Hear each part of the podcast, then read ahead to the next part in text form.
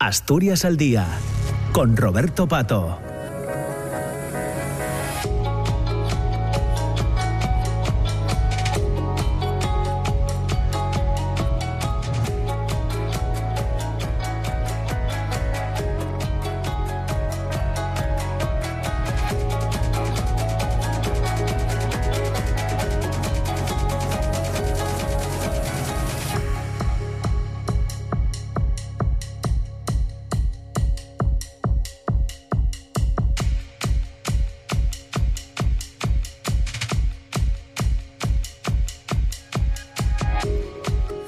Pues ya son las 10 de la mañana y 8 minutos. Eh, hemos escuchado las noticias, el boletín de noticias de, las 10 aquí en la radio pública en RPA y ahora entramos en la segunda parte del programa de Asturias al Día.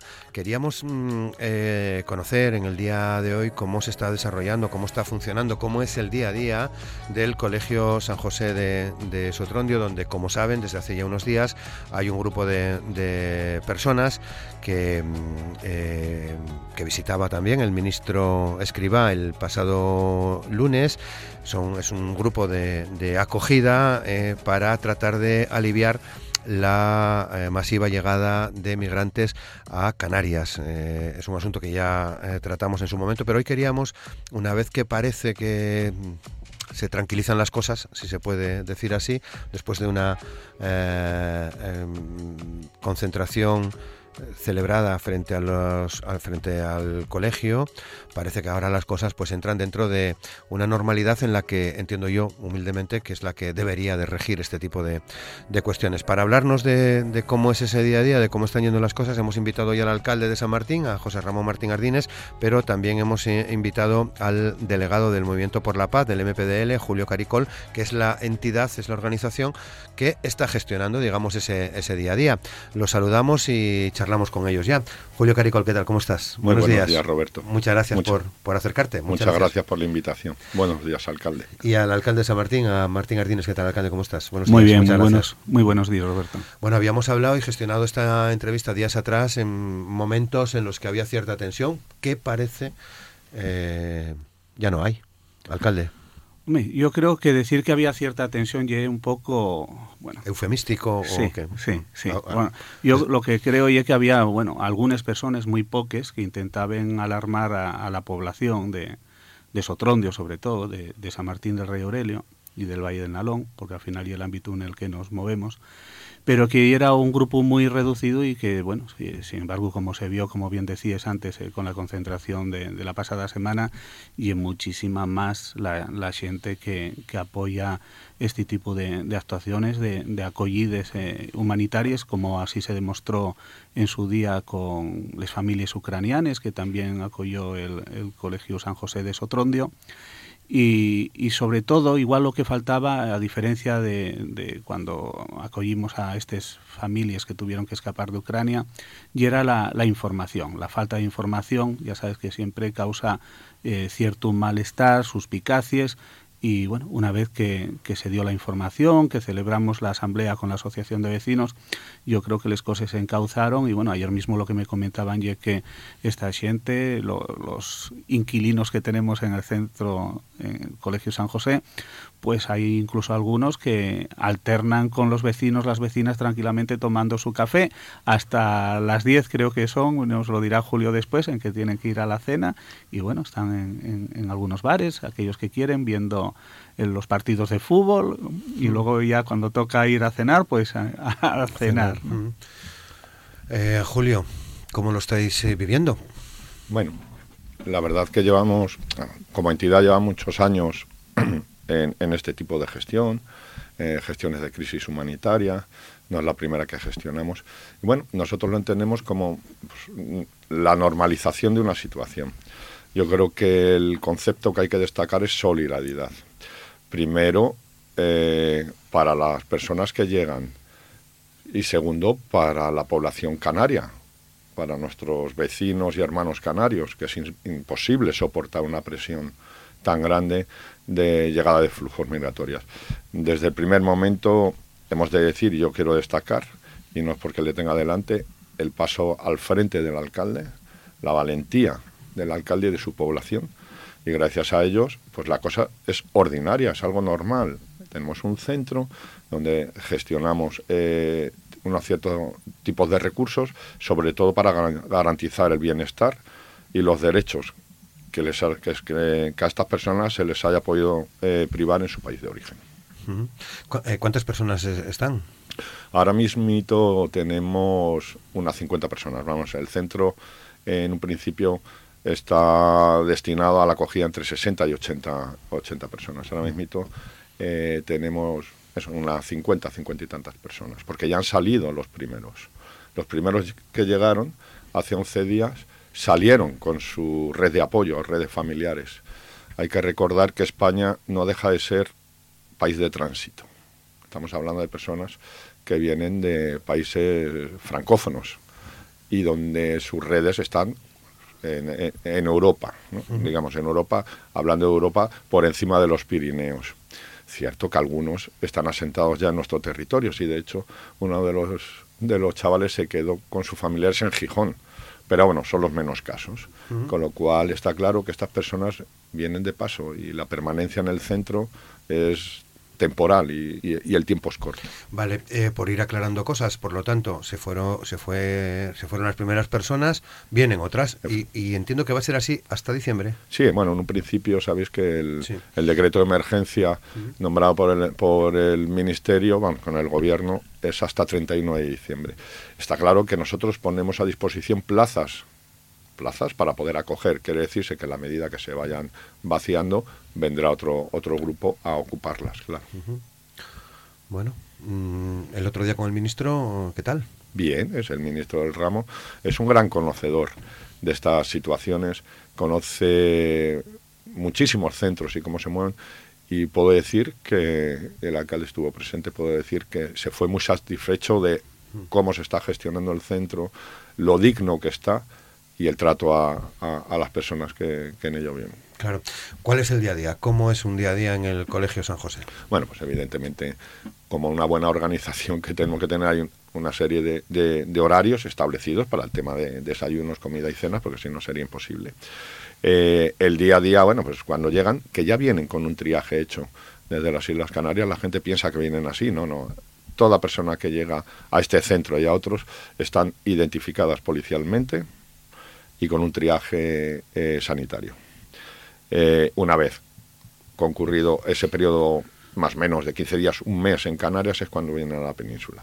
Bueno, pues cuando llegan a, en este caso, a Sotrondio, eh, siempre es una charla de bienvenida, dónde estáis, la ubicación, estáis en Asturias, porque muchos de ellos desconocen, y empezamos a, a atender necesidades básicas, tema de ropa, evidentemente manutención, evidentemente el alojamiento y paralelamente se va trabajando a nivel individual para ver el itinerario que tiene cada persona, qué necesidades tiene, se puede detectar algún caso de, solicitud de asilo o no. El tema de menores que pueda ser un poco más delicado, en un principio no se ha detectado nada, pero puede darse. En fin, trabajamos eh, individualmente con, cada persona y eh, el ámbito sanitario se vuelve a trabajar. Entonces, digamos que hay dos componentes. Uno, el tema grupal de situación, donde estáis, y el individual, que cada uno nos marca el itinerario con el que viene. Claro. Eh, la cuestión de los menores, mm, porque hay, menores, ¿no? No, eh, bueno, eh, de momento no se ha detectado. Vale. Estamos intentando, vamos a ver, por perfil de, las personas y el tema de desarrollo, averiguar la edad de, de alguien que esté en una franja africana es complicado es complicado, porque tiene el desarrollo de otra manera, las normas que tenemos aquí para poder practicar son normas americanas o europeas, los huesos de, las personas africanas se desarrollan más, eh, a ver, eh, mueren antes, con lo cual eh, su periodo de vida es más corto, maduran antes, pero vamos, evidentemente con máxima precaución siempre. Claro. hablabas del triaje, bueno, después de una travesía en Cayuco, al margen de cómo eh, embarcas ya, que supongo que no están en las mejores condiciones, esos días en el mar eh, pasan factura. Sí, vamos a ver, ya en Canarias se hace, pero hay que recordar a los oyentes que solo, solo salen o llegan, o salen, mejor dicho, de su país, los más fuertes y los que mejor preparados están. yo como familiar mm, quiero que, que avances hacia Europa para poder así ayudarme y apuesto por el mejor de la familia, obvio. Claro. Eh, alcalde, ¿pasas por allí de vez en cuando? ¿Cómo, cómo observáis el, el día a día? Eh, bueno, la realidad es que pasamos solo en momentos, bueno, estuvimos bastante los días previos a, la acogida de, de, estas personas. Eh, lógicamente, cuando hubo las visitas institucionales del ministro, pero eh, bueno, como lleva una cuestión que tenemos que tratar con absoluta normalidad, no estamos pasando a no ser que se nos invite por alguna cuestión puntual, porque lo que hubo que destacar y hay que destacar desde un principio y es precisamente la privacidad y la normalidad de este centro de acogida. Claro que, que bueno, que, que entiendo es parte fundamental, ¿no? Eh, proteger esa, esa privacidad de estas personas, claro. Así es. Verdad que tenemos una extensa coordinación con el ayuntamiento y yo creo que nos hemos visto más veces en el despacho del alcalde que en el centro, como tiene que ser. Pero es así. De hecho, se van a hacer cosas en común de cara a, que se vea que esto es normal. de momento, de momento son vecinos temporales y como vecinos temporales, pues bueno, pues cada vecino en su casa.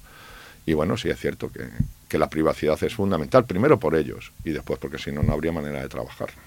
Precisamente lo que se intentó desde un principio es lo que a veces algunos vecinos podían pensar que era una falta de información eh, de la gente que iba a venir era mm, lo que pretendíamos era garantizar la privacidad de, la, de las personas que, que venían. ¿no?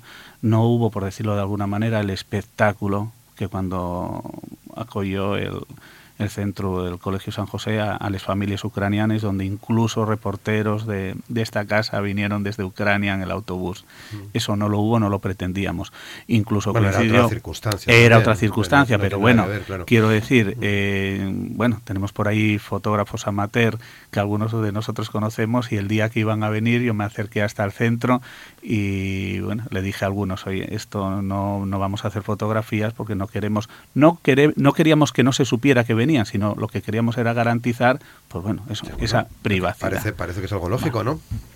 Entiendo yo, ¿no? bueno, fuera de, fuera de espectáculo, ¿no? claro, claro. Exacto. Que no hagamos de esto un Y yo creo que se llevó bien y bueno, la gente está saliendo a la calle con completa libertad pues a, pasear, a hacer deporte, algunos los veo por la pista finlandesa que van caminando hasta, hasta el entrego, regresen, pues para matar esos, esos tiempos muertos que, bueno, a ninguno, a nosotros no se nos escapa que no deja de ser un poco aburrido, ¿no? Estar en un centro eh, viendo la televisión, esperando poder contactar con los familiares, con los amigos, donde continuar, como decía Julio, pues tu trayectoria en, Europa bueno, normalidad, ¿no? Que, que, que ya estaba pensando que qué difícil es eh, hablar de normalidad en estos tiempos, ¿no? Bueno, yo creo que debemos de ser maduros, ya. ¿no? Yo creo que, que la mayoría de la gente, bueno, en Sotron y en Asturias, somos maduros, quiero decirte, que habrá gente que, que piense de otra manera, pero bueno, claro que la normalidad, es, es que esto es un hecho normal, el, el ser humano desde que es ser humano es migrante y se mueve para poder progresar. Y entonces, bueno, yo procedo de familia extremeña, aunque sea madrileño, pero es que aquí vinieron extremeños, andaluces, eh, leoneses a las minas, o sea, y asturianos se fueron fuera a buscar otro futuro, ya está, si es que no hay nada más, nada más, con normalidad, mm, trabajando y ya está, y todo coordinado, es decir, Aquí no, a este centro no viene nadie que no haya pasado filtros desde Canera, por supuesto desde el Ministerio y desde Madrid.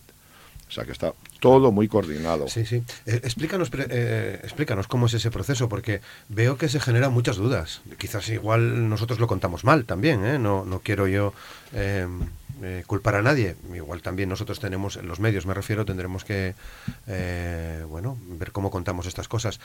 Pero cómo es todo ese, ese proceso. Pues y, ahí, y, ahí, se incluye, entiendo también esto que hablaba eh, el alcalde, de proteger la, intimidad, digamos, de estas personas, ¿no? Eh, sí, pero no falta de información, sino... Yo, yo, creo que los procesos son bastante transparentes, o sea, eh, todos los días caben las noticias, la llegada de un, de un cayuco a un muelle, ¿no? Bueno, pues desde el, desde el momento que llegan, en primera línea siempre está Cruz Roja que rápidamente lo primero que hacen es quitarles la ropa, darle otra ropa tal, y pasar a, servicios médicos. A los días, eh, días posteriores, un par de días posteriores, pasan un filtro policial donde son todos identificados. ¿vale? La mayoría eh, se les instruye una orden de devolución, ¿vale? Porque han entrado por una frontera no legalizada, digamos. Y una vez que están ahí, empiezan a trabajar compañeros de otras entidades y ministerio para ver un poco los itinerarios de, estas personas y, según necesidades, pues van trasladando a Península. Pero el traslado a Península no se hace de la noche a la mañana. Hay, una coordinación absoluta entre la gente del ministerio y las entidades. A mí me, me envían mediante mail y comunicación por teléfono listados y yo sé nombre, apellido, año de nacimiento y nacionalidad de las personas que no solo se acogen en Sotrondio, que en este caso con el estado de emergencia sí, sino en el resto de España. Eh, MPDL tiene 475 plazas a nivel nacional. O sea, no solo en Asturias, estamos hablando de distintas comunidades y, y, más provincias.